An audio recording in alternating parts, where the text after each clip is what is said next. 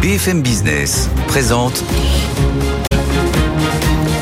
Edwige Chevriot, la grande interview. Bonsoir à tous, bienvenue dans la grande interview, les grandes interviews. Je reçois dans un instant maître Sophie Vermeil. Elle a été espionnée dans le cadre des dossiers, des dossiers que vous suivez sur BFM Business, le dossier Atos et Casino. Elle nous dira comment elle s'en est rendue compte et puis surtout bah, qui l'a fait espionner. Et puis ensuite, c'est le patron de Le Nôtre, Olivier Warwick, qui sera avec nous.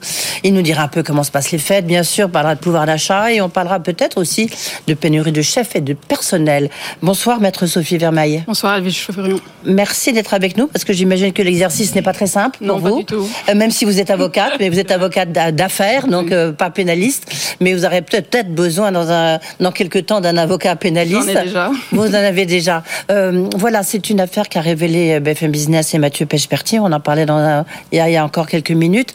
Vous avez été espionné, vous avez découvert des micros, vous allez tout nous raconter. On va rappeler que vous travaillez sur le dossier Atos en fait depuis très longtemps. Alors de temps en temps vous l'avez suivi, de temps en temps un peu moins, mais vous êtes très présent. C'est un dossier que vous connaissez par cœur. Vous étiez avec un fonds euh, qui était actionnaire de Casino, et puis vous êtes aussi, vous étiez aussi dans le dossier Atos. Vous re... Casino. Et dans le dossier Atos et, et dans le dossier Casino, oui. Euh, qu'est-ce qui, qu'est-ce qui s'est passé?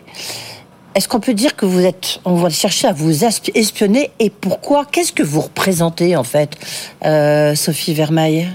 En fait, je, je, suis une avocate indépendante dans un cabinet petit, on est trois, et j'ai une, j'ai une spécialité qui est très différente euh, de celle de mes autres confrères parce que je suis à la fois au croisement du droit, de la finance et de la comptabilité. Et j'ai eu la chance d'être formée en quelque part par des hedge funds, parce que au début, dans le dossier casino, j'ai travaillé pour les fameux vendeurs à découvert. Oui. Dans un premier temps, c'était pas Mediwater et ensuite Mediwater. Et ce qui fait que j'ai euh, une formation spéciale pour identifier les problèmes dans les sociétés avec une communication financière compliquée et des questions sur la comptabilité. Euh, c'est très difficile euh, à Paris d'avoir ce type d'avocate parce que la plupart des avocats qui sont bons sont dans des grands cabinets, ils, sont dans, ils travaillent pour l'establishment. Et euh, dans ces conditions-là, quand vous venez et que vous avez un positionnement qui est totalement à l'inverse, enfin frontal, on va dire, par rapport à leurs clients, vous représentez en fait un animal dans l'environnement qui est très atypique et qui peut faire un peu mal. Et qui ne rentre pas dans les cases. Non, pas du tout. Non. Et le, vous vous êtes fait espionner. Comment vous en êtes rendu compte? De quoi s'agit-il en fait? Et jusqu'où ça a été ou ça va encore Alors, c'est évidemment compliqué de rentrer dans tous les détails. Il faut savoir que si je viens aujourd'hui sur votre plateau, c'est parce que c'est pas la première fois qu'il y a une escalade et que je me suis dit maintenant il faut dire stop et il faut vraiment attirer l'attention des pouvoirs publics sur le problème.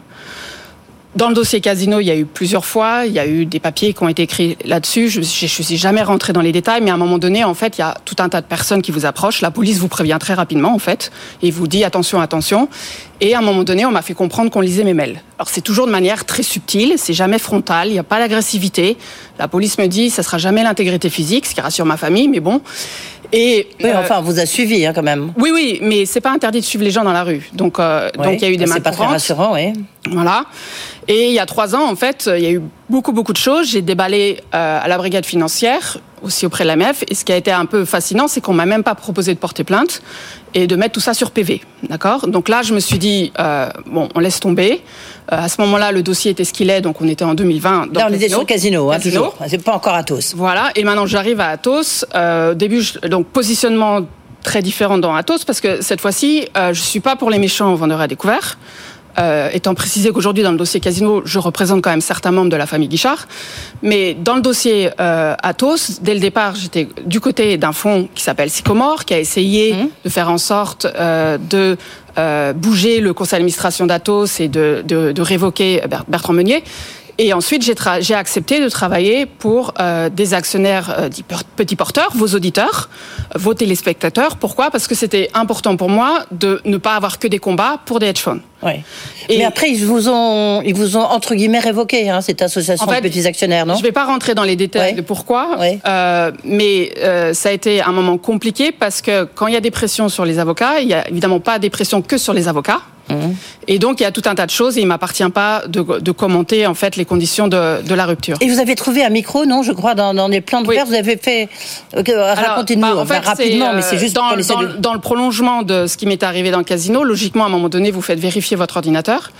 Et à ma grande surprise, que j'avais même pas mandaté euh, l'expert pour ça, il sort un appareil détecteur euh, de micro et il fait le tour. Et là, on voit qu'il sonne. Euh, alors, il faut comprendre ce que je, mets un tout petit peu le détail pour bien que vos auditeurs saisissent. C'est même pas genre un, micro que vous cachez dans, dans de la terre d'une plante ou sous une table. C'est en fait incrusté dans le socle qu'il faut casser, d'accord, pour voir le micro. Et ensuite, ils avaient fait un trou dans une des tiges de la plante pour faire remonter un fil pour pouvoir écouter. Et c'était un micro d'une taille quand même assez suffisamment importante pour avoir euh, une portée de 300 mètres, ce qui, ce qui veut dire que qu'ils avaient pris toutes les, les, mesures nécessaires pour éviter qu'on puisse les, les, repérer tout simplement. Mais alors, cette plante verte, elle sortait d'où? C'est un cadeau qu'on vous a fait Vous l'avez acheté Elle sortait d'où? Non, ça, c'était la mienne, mais en fait, ils sont venus plusieurs fois, donc ça, c'est établi, parce que ensuite, j'ai euh, euh, quand je me suis aperçu une première fois fin octobre, j'ai acheté des coffres. Pour planquer les ordinateurs portables, il y en avait trois dans un coffre, ils ont pris un sur trois. Genre, tu vois, tes coffres, bah, on n'a juste rien à faire. Donc en fait, c'est ça le, ce qui est la raison pour laquelle encore une fois je suis ici, c'est le sentiment d'impunité qui est très très fort. Oui, mais c'est qui Enfin, est-ce que vous avez une idée d'abord de qui a fait ça? Alors, c'est jamais l'émetteur en direct, donc c'est pas Casino, pas Atos, parce que vous pensez bien que les directeurs mm. généraux vont pas signer des chèques pour des officines. Après, c'est l'entourage. Euh, je, mm. je, donnerai des détails à la, à la police. Euh, mais euh, mais c'est clairement des gens qui ont un intérêt à ce que la vérité ne fasse pas jour. Et moi, à la fois dans le dossier Casino et dans le dossier Atos, il y avait des choses importantes à dire euh, dans l'intérêt des investisseurs, dans l'intérêt du marché, et j'ai été empêchée de le faire. Oui.